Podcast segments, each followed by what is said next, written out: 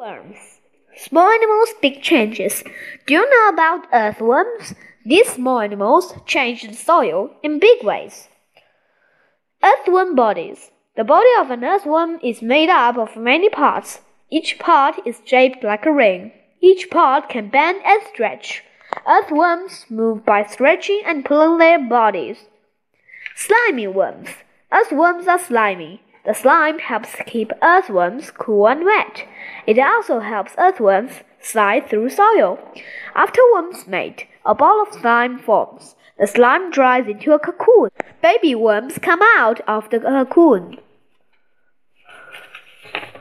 Earthworm behavior.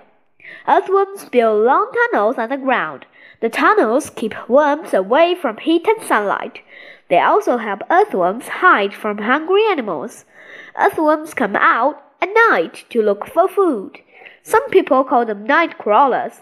Earthworms eat dead leaves and plants. Earthworms are good for the soil. Farmers love earthworms. Earthworms make space in the soil.